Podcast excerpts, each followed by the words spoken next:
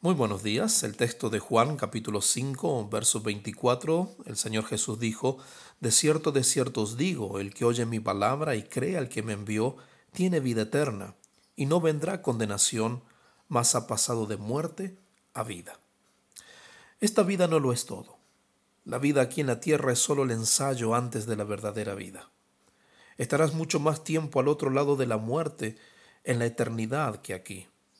La tierra es el escenario, la escuela primaria, el ensayo para tu vida en la eternidad, los ejercicios, el entrenamiento antes del partido, el trote de calentamiento antes de que la carrera empiece. Esta vida es el preámbulo de la venidera.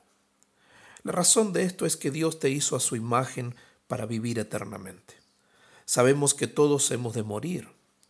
Tu corazón dejará de palpitar en algún momento.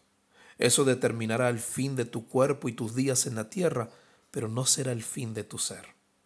Tu cuerpo terrenal es una simple residencia temporal para tu espíritu. Las escrituras llaman al cuerpo terrenal una morada terrestre, un tabernáculo, y a tu futuro cuerpo una casa, un edificio. Así dice las escrituras, porque sabemos que si nuestro, nuestra morada terrestre, este tabernáculo, se deshiciere, tenemos de Dios un edificio, una casa no hecha de manos eterna en los cielos. Segunda de Corintios capítulo 5, verso 1. La vida terrenal nos brinda muchas opciones, pero la eternidad solo nos da dos opciones, el cielo o el infierno. Tu relación con Dios en la tierra determinará el tipo de relación que tendrás con Dios en la eternidad. Si aprendes a amar, a confiar en el Señor y pasando a obedecer el Evangelio, tendrás la invitación para estar toda la eternidad con Dios. Por otro lado, si rechazas su amor, perdón y salvación, pasarás la eternidad apartado de Dios para siempre. ¿Quisieras estar apartado de Dios por toda la eternidad?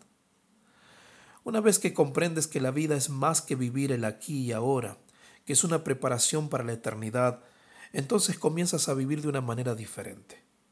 Cuando vives a la luz de la eternidad, tus valores cambian y eso te da la pauta de cómo manejar toda relación, tarea y circunstancia.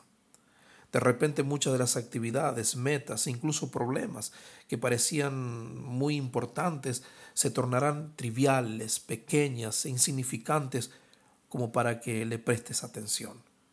Cuanto más te acercas a Dios, más pequeñas se ven las cosas. El aspecto más dañino de la vida contemporánea es la mentalidad a corto plazo. Para aprovechar tu vida al máximo debes mantener en mente la visión de la eternidad y el valor de la misma en tu corazón. La vida es mucho más que vivir solo el momento. Y como bien lo señala el texto de Primera de Juan capítulo 2, el verso 17, y el mundo pasa y sus deseos, pero el que hace la voluntad de Dios permanece para siempre. Muchas gracias. Dios te bendiga.